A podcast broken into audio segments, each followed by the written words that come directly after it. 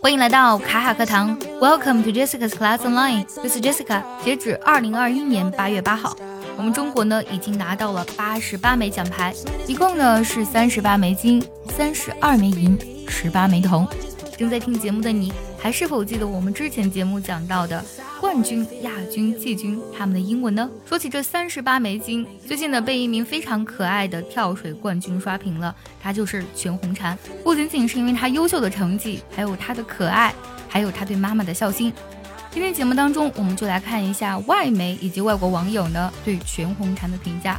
Remember this, you may never see anything like it again. After receiving two perfect ten scores. 14-year-old Quan Hongchan from China is the Olympic champion in women's 10-meter platform diving. 记住这一点，你可能再也看不到类似这样的表演了。来自于中国十四岁少女全红婵，连续两次十分满分， 成为女子十米跳台奥运冠军。还有外国网友说，I'm addicted to watching Quan Hongchan's dive. She's so good and she's only fourteen.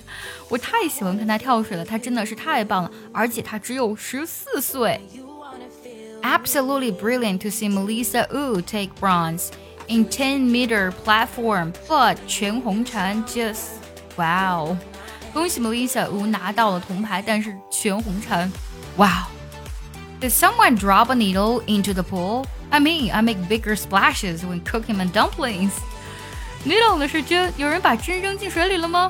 我下饺子的水花都比这个大。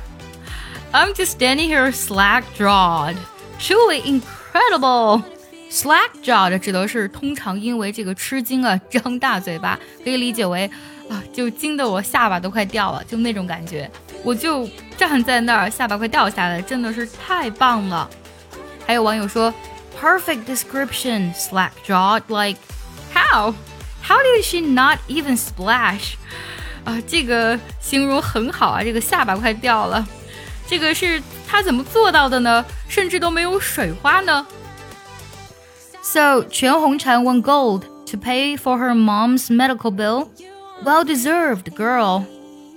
全红婵的赢得金牌就是给妈妈治病，她真的是当之无愧。 看到这个评语，再想起全红婵接受采访时候说那句话，真的是瞬间戳中泪点。我们中国有句古话叫做“孝能感天动地”，这句话真的在全红婵身上体现的淋漓尽致。百善孝为先，少年强则中国强，这才是我们中国真正的后浪。